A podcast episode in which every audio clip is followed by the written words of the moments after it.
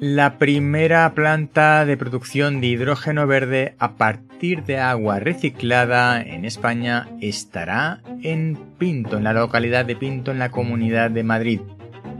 Se van a gastar 7,3 millones de euros públicos porque lo va a llevar a cabo el canal de Isabel II en su estación depuradora de Pinto, que es una de las más avanzadas que tiene.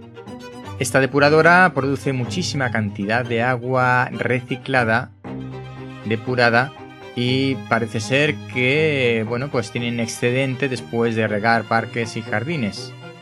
Así que van a construir esta planta de producción de hidrógeno verde y van a usar como energía para la producción paneles solares y biogás procedente de la propia depuración de las aguas. El oxígeno resultante de la producción lo van a aprovechar en parte también para la propia depuración de las aguas van a llegar a producir 80.000 kilos de hidrógeno al año, lo que habría que multiplicar por 12 en litros de agua que son necesarios para esta producción.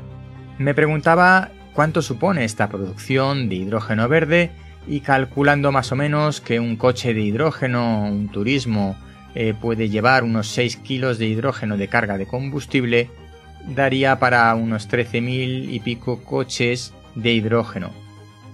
Esto significa en torno al 8-8,5% de los vehículos de tipo turismo que hay en Madrid, así que me parece bastante interesante en cuanto a capacidad de producción. De lo que tengo algunas dudas es de la amortización de la planta, porque 7,3 millones de euros es mucho dinero y al final, pues bueno, aunque usemos energía renovable que nos sale más o menos gratis, pues el coste de la planta habrá que amortizarlo. Así que con esa duda, en principio, me parece muy interesante. Yo siempre he creído en el hidrógeno verde, no tal vez como única solución para la movilidad, pero sí para la descarbonización de muchos vehículos o de procesos industriales que requieren energía. Ya veremos cómo evoluciona todo esto de la producción energética.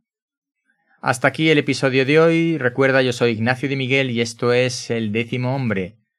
Porque cuando nueve personas están de acuerdo en algo, una décima debe llevar la tesis contraria. Este podcast de ciencia y naturaleza forma parte de la red de podcast podcastidae.com. Hasta pronto.